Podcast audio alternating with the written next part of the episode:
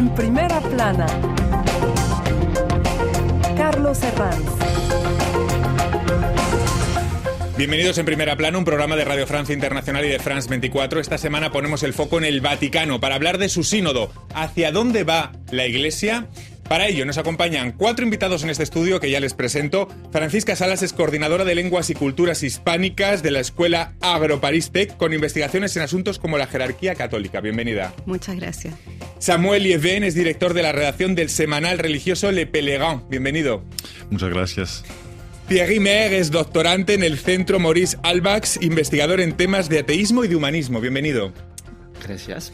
Y Elda Tomasini, experta en comunicación política en redes sociales y que sigue la información de Francisco. Bienvenida. Muchas gracias. Sínodo, ¿hacia dónde va la Iglesia? Hoy nuestro asunto en primera plana.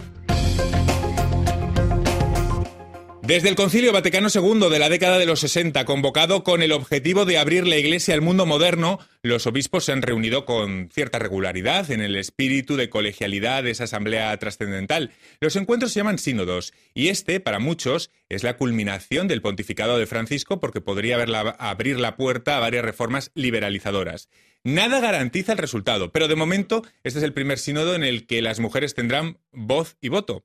También los laicos. Aún no está claro si el sínodo conducirá a cambios concretos en las prácticas de la Iglesia Católica, pero es la primera vez que se debatirán explícitamente todas las cuestiones que en los últimos años han dividido al ala conservadora de la progresista, incluso algunos han llegado a hablar de cisma. Repasemos lo que dice la prensa. Diario La Croix. Iglesia, hora de la reforma, dice el rotativo que es un sínodo que despierta tantas esperanzas como reticencias entre los católicos.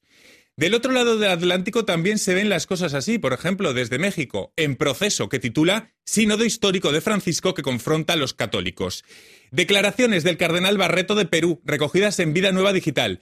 En el sínodo no estamos inventando nada, estamos recogiendo lo que el Espíritu Santo ha dicho. Dice que hay tensiones como en todas las familias, pero que hay que normalizarlas, que es lo que más les entusiasma. Luego les preguntaré si son tan normalizables o si hay riesgo de cisma real como se ha llegado a decir. Para empezar, me gustaría plantearles a los cuatro, así a forma titular, ¿por qué es tan importante este sínodo? Francisca.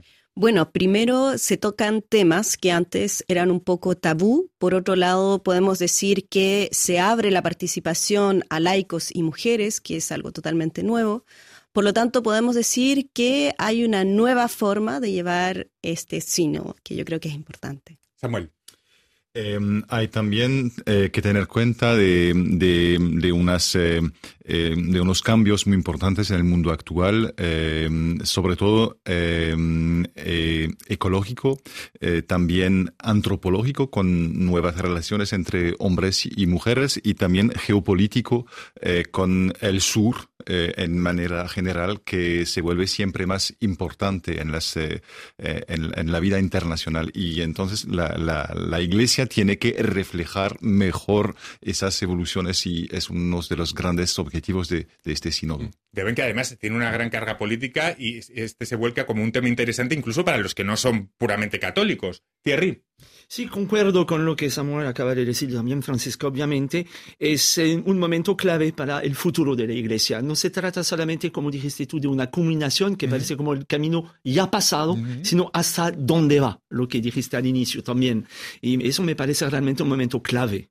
¿Puede cambiar la Iglesia o no? Luego hablaremos de cómo puede marcar la sucesión de Francisco. Mm. ¿Y A mí me parece muy importante y sobre todo también porque refleja la forma en que cree Francisco que tiene que ser un camino de solución que tiene que ver con el diálogo, con la escucha y abrir la escucha dentro de la iglesia y replantearse nuevos temas es la base para empezar a, pensar nuevas cosas para, para el futuro de la iglesia. No escucha sobre todo. No sé si rápidamente Samuel nos podría explicar el mecanismo de este sínodo de, forma didáctica. ¿Cuánto va a durar? ¿Cómo se establecen las conclusiones? Un poco para que de forma didáctica lo tengamos claro. Hay que saber que el sínodo ya empezó hace un año y medio, eh, en el 2021 y eh, con una grande consultación de, eh, todo el, eh, de, todo el mundo y que en Francia participaron más de 150 mil personas en esta consulta, consultación. Y entonces hubo todo un trabajo de síntesis para empezar esa primera asamblea que duró un mes eh, con eh, 250 obispos y un centenar de, digamos, de, de, laicos y entre ellos más de 50 mujeres. Entonces acabamos de terminar ese primer mes de, de, de trabajo, eh, de, tra de, trabajo en asamblea y eh, eh, habrá un segundo eh, ciclo entre un año de un mes de asamblea y después eh, será publicado un documento que se llama una exhortación eh, apostólica eh, firmada por el, el, el, Papa el año próximo. O sea, Entonces, eso será dentro de un año aproximadamente. Sí. Uh -huh. eh, no sé si consideran, eh, Francisca, Terriella, que hay una posibilidad real, si no de cisma, sí de brecha irreconciliable entre posturas conservadoras y progresistas. No, no. yo creo que no. no. Yo creo que la Iglesia hace mucho tiempo que tiene estas vertientes internas y yo creo que es parte de su fuerza y de su riqueza justamente tener, ¿no es cierto?, dentro eh, de la institución esas visiones, es decir, una visión más dogmática, tradicional y otra que es más bien progresista y que quiere, ¿no es cierto?, ciertos avances en relación a temáticas precisas. Yo, yo agregaría eso tal vez con un tono menos optimista, eh, que eh, todo dependerá de las temáticas que realmente van a aparecer y tratadas y de las respuestas que el Papa finalmente decidirá. Es él que al final, el único que decidirá a dónde realmente, cuáles conclusiones eh, decidirá tomar. Y entonces, según su, su decisión, brechas sí podrían abrirse o acrecerse. Tal vez. Pero, pero, pero también bueno. es importante decir que han dejado temáticas de lado mm. muy importantes, como por ejemplo el aborto, la eutanasia. Sí. Es decir, que el sínodo se abre a debatir sobre ciertas temáticas, pero deja otras explícitamente afuera. Yo creo mm. que eso también puede limitar. Para que no haya riesgo. No sé si para que no haya riesgo o por lo menos simplemente para centrar en el fondo del debate sobre ciertas cuestiones que fueron levantadas, ¿no es cierto?, de las iglesias locales, que pasaron después a informes nacionales, regionales, continentales, ¿no es cierto? Uh -huh. Y en el fondo todo eso se centra hoy día en uh -huh. el sínodo para hacer un debate dirigido sobre ciertas uh -huh. temáticas y no todo. Todas las reuniones de los líderes de la Iglesia Católica, desde el Concilio de Jerusalén del año 50 después de Cristo hasta el Sínodo sobre la Amazonía de 2019, pasando por el Concilio Vaticano II de, del 62 que adaptó la Iglesia al mundo moderno, comparten una característica. Quienes han tomado decisiones siempre han sido hombres. Elda, que las mujeres tengan voz es la principal característica ahora diferencial de este sínodo. Yo creo que sí, que empiecen a tener voz eh, es muy importante, que tengan voto también mm. es muy importante, eh, que se las empiece a escuchar. Yo creo que estoy muy de acuerdo con lo que planteaban, pero más allá que este no es el ámbito o el espacio donde empieza a haber esa apertura, hemos visto a Francisco dialogar como un líder, como el que es, por ejemplo, en un documental con seis jóvenes con mujeres y habló, por ejemplo, del tema del aborto, que no se trata en el sínodo, pero sí se trata en otros ámbitos que tienen que ver con, y que tienen mucho, incluso mucha más llegada. ¿no? Entonces es de a poco empezar a instalar temas para que en algún momento lleguen a estos otros ámbitos, me uh -huh. parece, ¿no? Pero ah, hay una escucha a las mujeres. ¿Algo más que aportar de las mujeres? ¿Queréis hablar? No, es, es, eh, mm. desde este punto de vista es, eh, es histórico el hecho mm. de tener más de 50 mujeres eh, en la Asamblea. Mm. Hay que saber que, por ejemplo, en el, en el sínodo sobre la evangelización del 2012, habían solamente tres o cuatro mujeres que pudieron hablar solo de dos o tres minutos en el, todo el sínodo. Uh -huh. Entonces, nada que ver con lo que, que está pasando ahora, es que la, las mujeres tienen una voz y, y una, uh -huh. Una, posibilidad de votar, eh, así como los hombres y como los obispos. Ese es el rasgo diferencial. Algunos temas de este sínodo. El celibato de los sacerdotes, la inclusión de hombres casados como sacerdotes, la bendición de parejas del mismo sexo, el acceso a sacramentos para las personas divorciadas y vueltas a casar, así como la ordenación de mujeres al diaconado. De todos estos temas, ¿en cuál creen que hay mayor margen de maniobra o de que la posición de la Iglesia pueda cambiar y en cuáles hay posturas más irreconciliables? Thierry.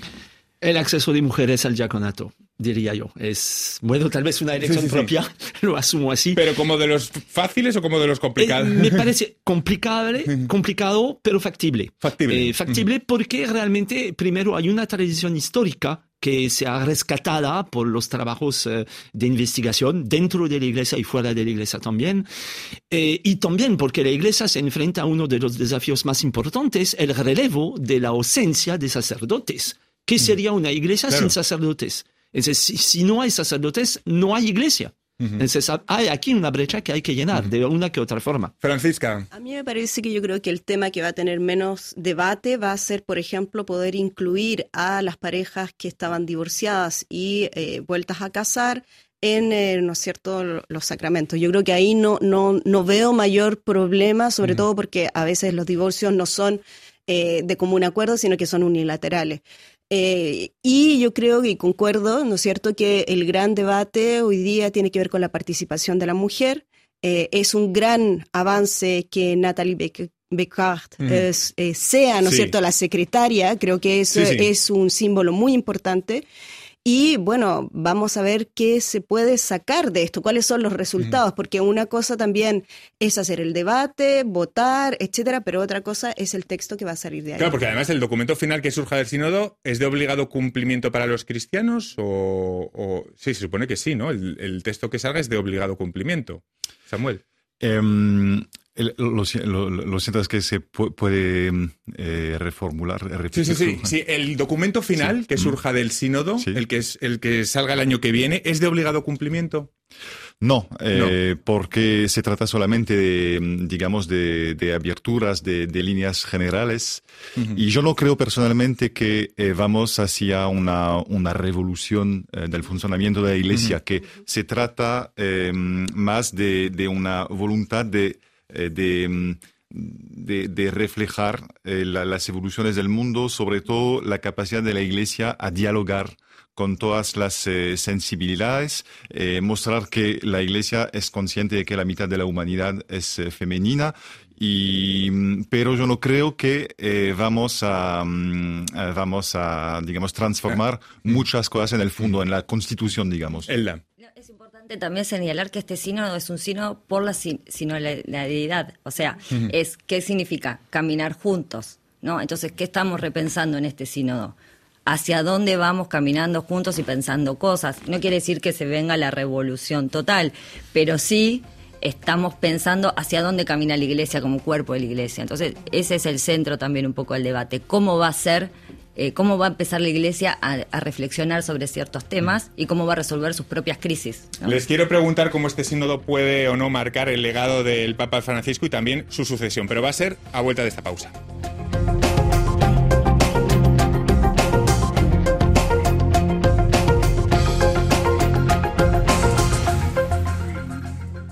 RFI, la selección del mes. Artemisia.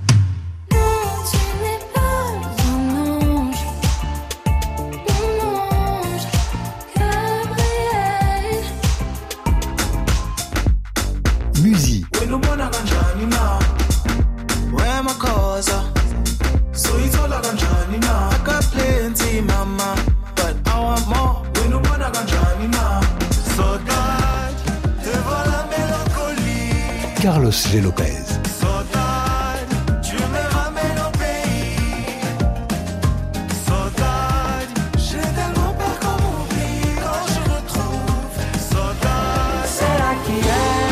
Léo Midea. Uma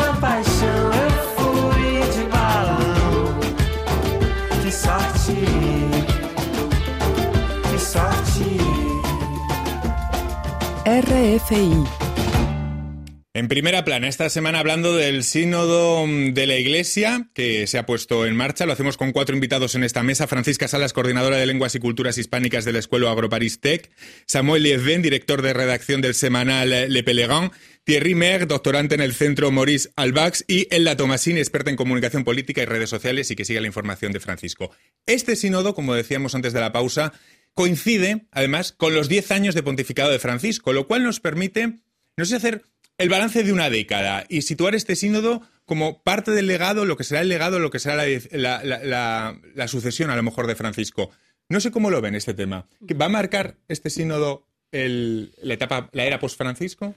Pues para mí sí, eh, por un hecho eh, preciso que tiene que ver que eh, en el fondo hay una desvinculación de la ordenación con la participación en eh, las decisiones, ¿no es cierto? Esto no hay que olvidar que el, el sínodo son asambleas decisionales y bueno, hoy día esta asamblea está constituida no solamente por personas que están ordenadas, que son sacerdotes, sino que también por mujeres y por laicos. Creo que con eso la Iglesia abre una puerta a escuchar más. No es un proceso democratizador, es decir, no van a democratizar las decisiones porque siempre va a depender de la decisión del Papa, pero sí hay una participación que cambia. Y yo creo que eso va a ser el gran legado de este sínodo. Es un gran legado. Samuel, si le pidiera un balance de esta década del Papa Francisco, así mm, cogiendo tres o cuatro titulares, ¿con qué se quedaría? Yo creo que el Papa Francisco no inventó nada nuevo, eh, está actualizando eh, la herencia del Concilio Vaticano II. Eso es muy importante que, digamos, subrayar. y, entonces, eh, él fue capaz en esos diez años de, de portar la voz de la Iglesia más allá de los que pertenecen, porque quiere que quiere eh, explicar al mundo eh, que eh, todos, todos pueden, digamos, dialogar o, formar parte de la, de la iglesia, que no es un, como un club, un hospital de campaña, como, como dijo. Y eso es muy importante. Yo creo que es, es lo que la opinión mundial va a, mm, eh, a memorizar eh, de, su, de su balance. Hay una, hay una parte de la opinión pública que ve en, el Papa Francisco un Papa progresista y otra que ve mucha comunicación, mucho evento, mucha fachada, pero no tanto avance. ¿Dónde ponemos el cursor? Ah, bueno, eso no sé. Eh, pero reflexionando sobre la pregunta que hiciste, que, es el del legado actual, mm. diría yo, apertura pero frustración. Ah. Apertura sí, porque eh, estamos olvidándonos de un punto clave, que es el primer papa de América Latina. Y, eh, algo lejos desde el punto europeo, ¿no? Entonces, esta apertura eh, regional, por así decir, mostró una apertura de la Iglesia hacia los sectores que demográficamente aumentan más y que son el futuro de la Iglesia. Ahora bien, también eso de tocar algunas temáticas, él habló libremente de las poblaciones LGBT, algo que pocos papas se atrevieron, para decir verdad, de la, ecología, a la sí, que me parece un texto clave, eh, y también eh, de este sínodo, que es realmente un momento no revolucionario, pero que puede sembrar raíces para un cambio. De ahí a que pasen ya más, Es el dilema. Hemos hablado antes de las mujeres. Elda, ¿qué pueden esperar las personas creyentes del colectivo LGTB de que salga o que no salga de este sínodo? ¿Qué pueden esperar? Eh, yo creo que, eh, volviendo un poco a lo que es el legado, el, escucha, muchas decisiones, que es de América Latina, que es argentino, eh, por supuesto, que es jesuita, que no es otra cosa que estamos dejando de lado, ya es también es todo un, símbolo, que haya nombrado a muchas personas, por ejemplo, James Martin, que es un, un sacerdote estadounidense que ha escrito libros sobre tender puentes, que defiende la comunidad la inclusión de la comunidad LGBT dentro de la iglesia, que apoya a aquellos miembros de la iglesia que, quieren ir, por ejemplo, a la, a la marcha del orgullo gay, digo, y que sea eh, uno de los referentes, asesores de la comunicación del Vaticano, digo, realmente es todo un, un símbolo y eso marca una dirección. Entonces, me parece, no, y lo que ha dicho Francisco también al respecto, cuando se le ha consultado, porque hay muchas consultas, porque se abre mucho al diálogo, sobre todo con los jóvenes, y dicen, bueno, son todos hijos de la iglesia, ¿no? Entonces, es una el centro del humanismo y que es una iglesia para todos y para todas y para todes. Eh, las corrientes más conservadoras, ¿cómo se posicionan ante este sínodo? Porque parece que entre algunas hay bastantes reticencias. Yo creo que podríamos decir que tanto las corrientes conservadoras como las corrientes más progresistas han escuchado el llamado a dialogar. Eh, creo que no sé si van a encontrar puntos de acuerdo, eh, pero también el Papa ha recordado que no es un parlamento, ¿sí? que eh, eso es importante destacarlo, no se viene acá a negociar, no se viene a encerrarse en su postura, sino que se viene a abrirse a las temáticas que las propias iglesias locales han puesto encima de la mesa como elementos fundamentales a debatir. Uno de los temas, sin duda, eh, que hablamos siempre que hablamos de la Iglesia Católica es el tema de los abusos. Me gustaría preguntaros em, un balance, porque claro, Francisco parece que se ha movido, que ha impulsado iniciativas contra esta lacra. La pregunta es, ¿pero está yendo lo suficientemente hasta el fondo o no? Samuel. Ya eh, hizo muchos pasos eh, adelante. El primer papa que realmente reaccionó eh, en frente a los abusos sexuales fue Benedicto. Pero Benedicto XVI empezó por la cabeza, digamos, obligando a los obispos de, de hacer, de hacer policías en su... Y, y, no funcionó como, como digamos, hubiéramos podido esperar. Y entonces Francisco Francisco eh, eh, se fue más, digamos... Eh, sí, fue más hacia... Sí, aprofundizó más. aprofundizó más.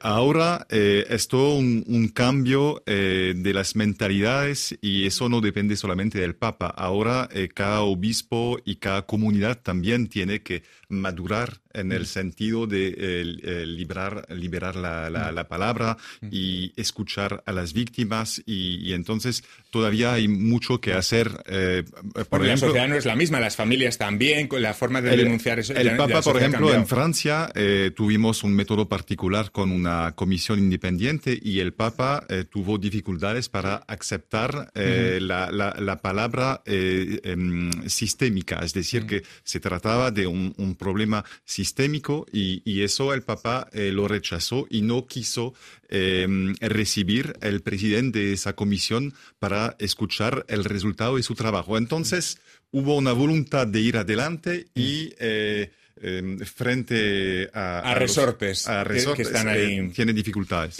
Sí, es lo que quería agregar a eso es precisamente eso, es el carácter sistémico. Ahí falta algo en el análisis por parte de la Iglesia. Y eso me hizo pensar en algo que ya hemos mencionado sobre el papel de las mujeres. Eh, me recuerdo haber leído una teóloga que precisamente eh, llegando al sínodo decía, si las mujeres podrían enseñar en los seminarios, eso cambiaría muchas cosas.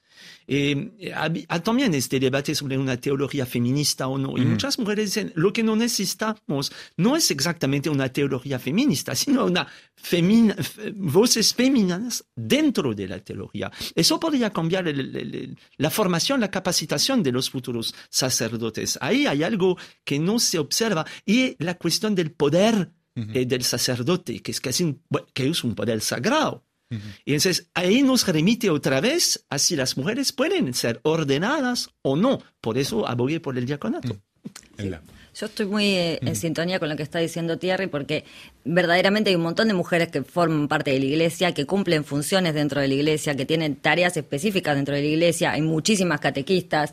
Digo, pero ¿por qué no tienen otros, o sea, por qué no pueden desarrollar otras tareas dentro de la iglesia? Ese es un reclamo, por ahí no tanto incluso de las mujeres, pero sí podría mejorar esa situación. Y también hay otras mujeres dentro de la iglesia, cuando planteamos lo de la legalización del aborto, son también reclamos que nacen de la iglesia, son jóvenes y mujeres que son parte de la iglesia y, por ejemplo, se preguntan por el derecho a decidir. Entonces, digo, hay tanto para incorporar y para aprender que creo que la participación de las mujeres le haría muy bien a la Iglesia. Un tema que afecta a la región de América Latina. En junio de 2019, un sínodo de los obispos para la región panamazónica propuso la ordenación sacerdotal de hombres casados de edad avanzada para cubrir las necesidades pastorales de los católicos en áreas remotas de la Amazonía.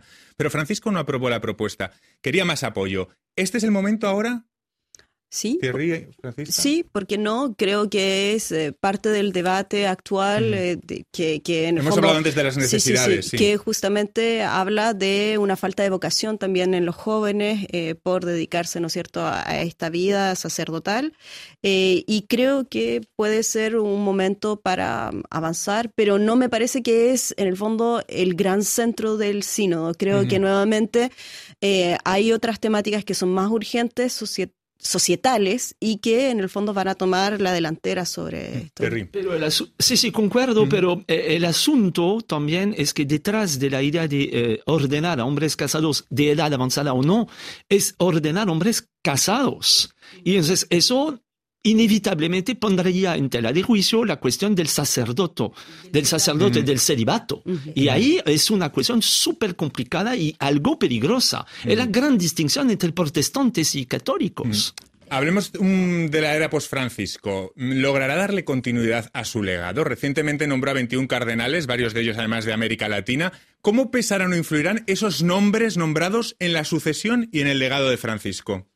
Bueno, normalmente la votación está hecha eh, por estos nombramientos, eh, por lo tanto sí puede tener un peso importante dentro de la Iglesia Vaticana, eh, pero nuevamente yo estoy, bueno, optimista mirando qué es lo que va a pasar con las mujeres, qué va a pasar también con estas comisiones mixtas que se están haciendo sobre temáticas como los abusos dentro de la Iglesia. Yo creo que esas son temáticas que no podemos olvidar y que, bueno, todos tenemos que participar. en. Samuel, la era post-Francisco.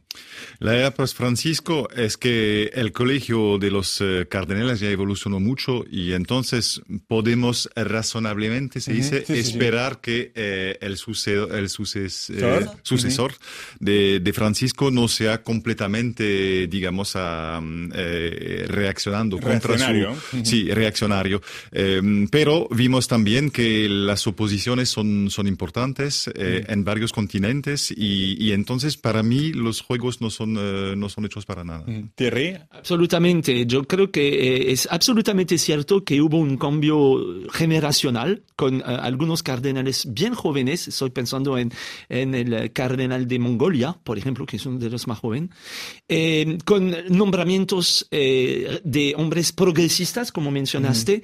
Eso es cierto. Y eh, el cambio de repartición regional, eso es importante. Asia subió un montón en términos porcentuales, pero de ahí a ponerse a adivinar qué pasará en el próximo con- conclave, suerte, porque todo puede pasar. Y hay que recordarnos que eh, los cardenales no llegan a sus puestos totalmente inocentemente. Eh, son también hombre- hombres políticos en este sentido. A me, ver, me quedo sin tiempo para más. Ha sido un placer. He aprendido muchísimo hoy en el programa con ustedes cuatro. Muchísimas gracias, Francisca Sala, Samuel Lieven, Thierry Mer y Elda Tomasini. Ha sido un placer y a todos ustedes les esperamos aquí la próxima semana en En Primera Plana. Muchas gracias.